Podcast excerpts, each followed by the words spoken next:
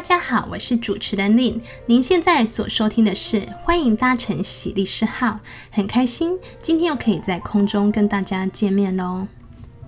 受到这个新冠肺炎的影响，很多国家还有很多企业在家电传劳动其实已经很久喽，基本上可以说是电传劳动已经成为常态了。那葡萄牙它在十一月五号通过一项针对这个在家工作的劳动法案，里面就规定说啊，雇主你除非在某些特殊的情况下，否则呢，公司都要尽量的避免在办公室时间以外去联系劳工。什么叫做联系劳工啊？就是不可以打电话或者是发短讯给劳工，违反的雇主都会被处罚款哦。这个叫什么呢？其实学术上有一种说法，就是说让劳工拥有下班后断线，也就是说跟雇主断线的一个权利。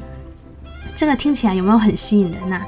之前我们也曾经在节目中提过说，在家电传劳动对劳工来说最大的问题就是，劳工自己的工作还有生活可能无法清楚的区分开来，因为啊，劳工可能工作到一半。就忽然要跑去买菜啊，或者是陪家人聊天，还要哄小孩等等等，然后等到三更半夜，家人都已经安顿下来之后，他才可以默默的把他还没有完成的工作完成，这就会让劳工有一种好像自己都一直在工作，没有休息到的感觉。雇主对劳工也会有同样的感觉哦。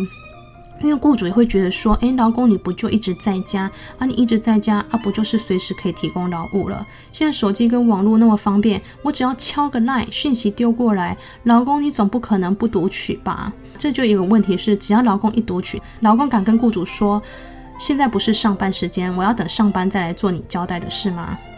很多劳工应该不敢这样做吧？所以这就产生了一个问题，那劳工工作做了之后，到底可不可以清领加班费呢？其实啊，针对这样的问题，在呃。行动网络开始普及时候，我们劳动部早就注意到，劳工已经不是全然都乖乖的待在办公室等雇主丢工作下来的。很多劳工可能是在咖啡厅，可能是在公车上、捷运上、高铁上，反正只要有手机、有电脑，雇主是随时可以交办工作了。所以呢，劳动部就在一百零四年的时候增订了一个劳工在事业场所外工作时间的一个指导原则。在这个指导原则的开宗明义第一条，他就说啊。近年来，因为产业变迁、经济活动日趋复杂多元，劳工在事业场所外从事工作的类型日益增加，与呢传统固定于雇主的设施内或指定场所提供劳务的形态有所不同。我们常会有工作时间认定、出勤记录记载的一个争议情势。为了提供事业单位在外工作劳工的工作时间认定，还有出勤记录记载的参考，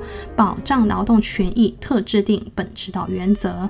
有没有这个指导原则就发现了，现在所谓的固定时间、固定上班地点的劳动形态正在慢慢的被突破。很多劳工根本是在任何时间，只要有手机或电脑的任何地点，他都可以随时提供劳务，是可以上班的。这样的突破。虽然我们现在劳基法还是可以应应，只是说呢，可能有些雇主有所迷惘，劳动部呢这时候就明确的告诉雇主说，我给你一个指导原则，告诉你该怎么做。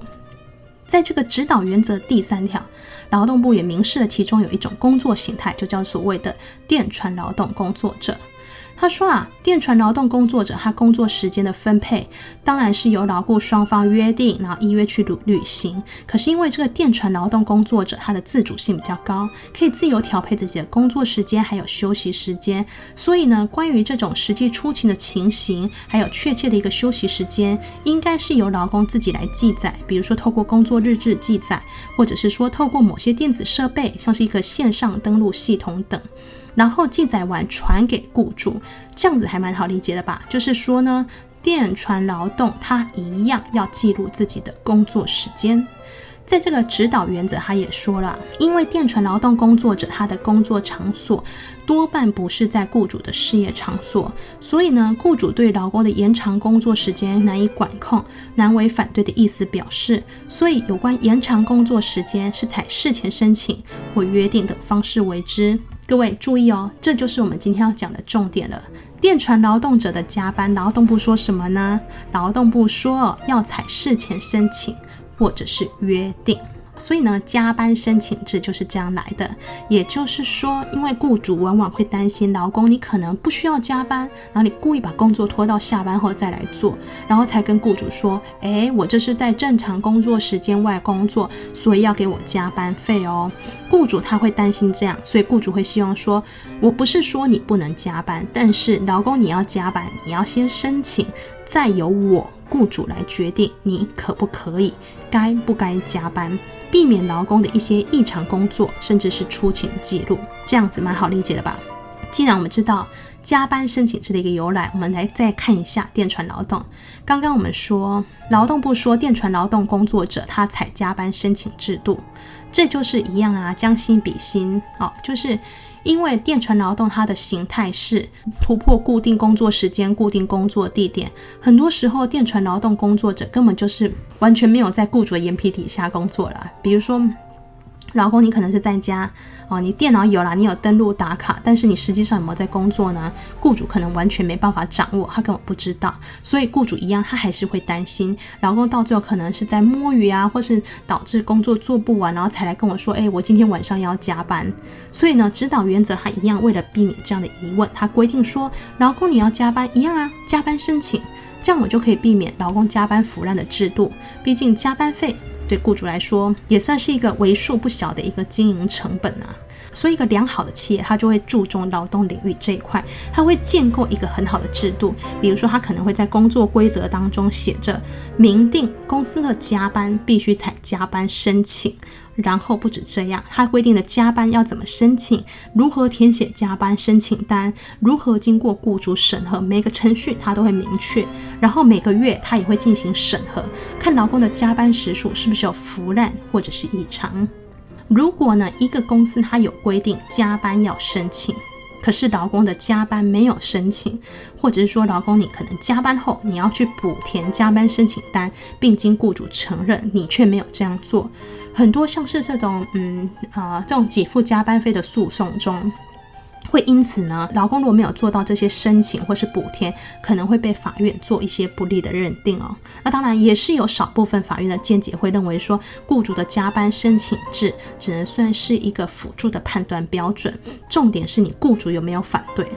有没有明示拒绝劳工加班？如果雇主没有明示拒绝，那雇主还是要给劳工加班费。所以是有两种见解，但我觉得是这样子啦。你只要案件进到法院，你就是要给法官去做裁判嘛，这大家知道吧？然后呢，这个就有点像是抽签，你怎么会知道哪个法院的见解会是说，诶，一加班要申请，你不申请，我当然就不给你加班费。那你怎么知道哪边会去采说？诶，这个加班申请是辅助判断而已，重点是你雇主有没有明示拒绝？你不知道法院到最后会采什么见解，所以，与其你再这样靠运气，身为雇主，你当然是为了避免风险嘛。那倒不如你最保险的做法就是你直接在。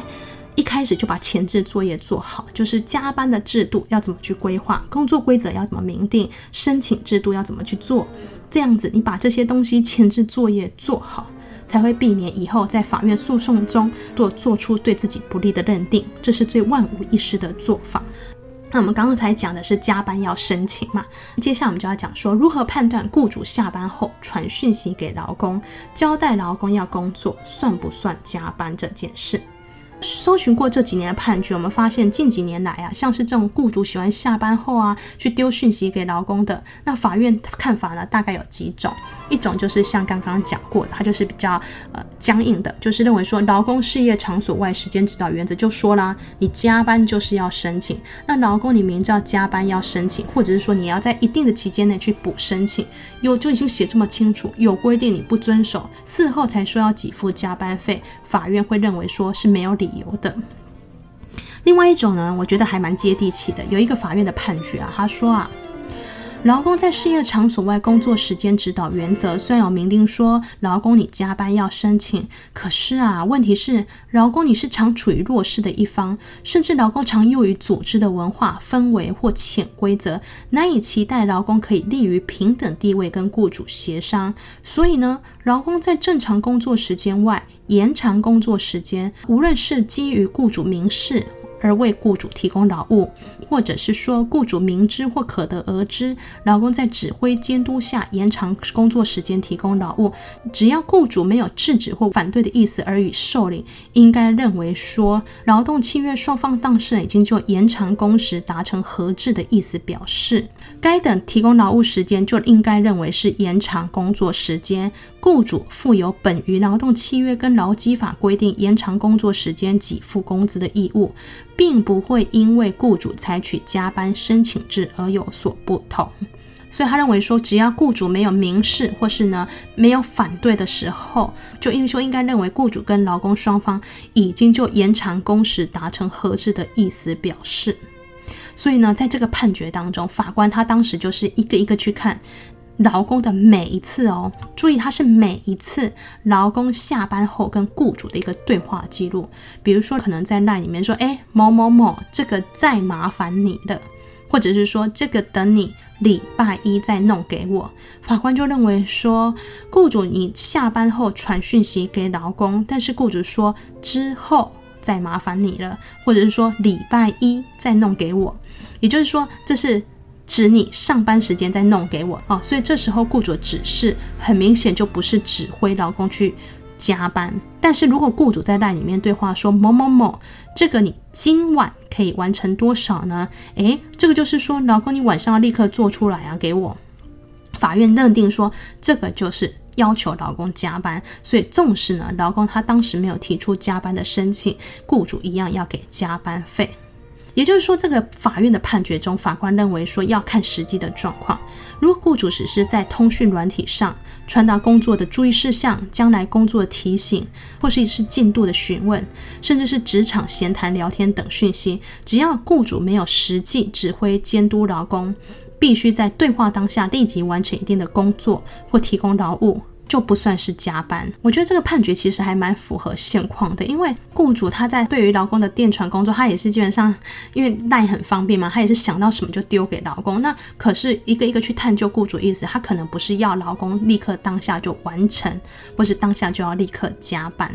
好啦，我们这边就做个总结啦。现在的很多工作者，因为有手机啊，有行动上网的这科技媒介，突破了传统的固定工作地点、固定的工作时间，所以就会面临到要在什么样的情况，劳工才可以请领加班费。那劳动部就是有规定，劳工在事业场所外工作时间指导原则，明定加班就是要申请或事先约定。那法院的实务在给付加班费的判断上，两种看法，一种是照着指导原则认为。为说就是要申请或事先约定，你没有申请或事先约定，或者是补申请，劳工是没有办法请领加班费了。那也有一派法院的见解认为说，必须看实际状况去做判断。如果雇主在讯息当中可能只是聊天，或说你可能利用上班时间再来做，那这个就不叫加班。讲这么多啦，各位有没有觉得看似好像有答案？但是好像没办法解决劳工内心真正的烦恼啊！对劳工来说，不是要不要晚上加班做的问题，是劳工根本不想要下班的时候还要看到雇主的赖。拜托，谁想要回家还要看到雇主丢 LINE 呀？然后看到雇主的赖雇主都丢讯息过来，你要一整个晚上都不看吗？假装都未读吗？现在。大家每天都在玩手机，怎么可能不看讯息啊？这也太矫情了吧，对吧？所以咯，这也就是为什么葡萄牙政府要规定，雇主呢，他除非在特殊的情况下，否则公司都应该尽量避免在办公时间以外打电话跟发短讯去联系劳工，违反者，雇主会被处以罚款，直接让劳工拥有断线、拒绝雇主联系的一个权利。其实这种权利啊，早在几年前，德国学者就已经有提出类似的看法了。而这样的权利呢，看起来欧洲也正在逐步的落实中，也蛮希望台湾在未来的劳动法制上会有类似的规定哦。今天的节目就先到这里喽，欢迎搭乘喜律师号，我是林，感谢听众朋友的收听，也希望大家会喜欢我们今天节目的内容哦。如果您生活中遇到一些不知如何解决的法律问题，或是您想了解一些法律常识的话，欢迎大家透过节目介绍连接中的信箱告诉我们喽。我们下周空中再会喽，拜拜。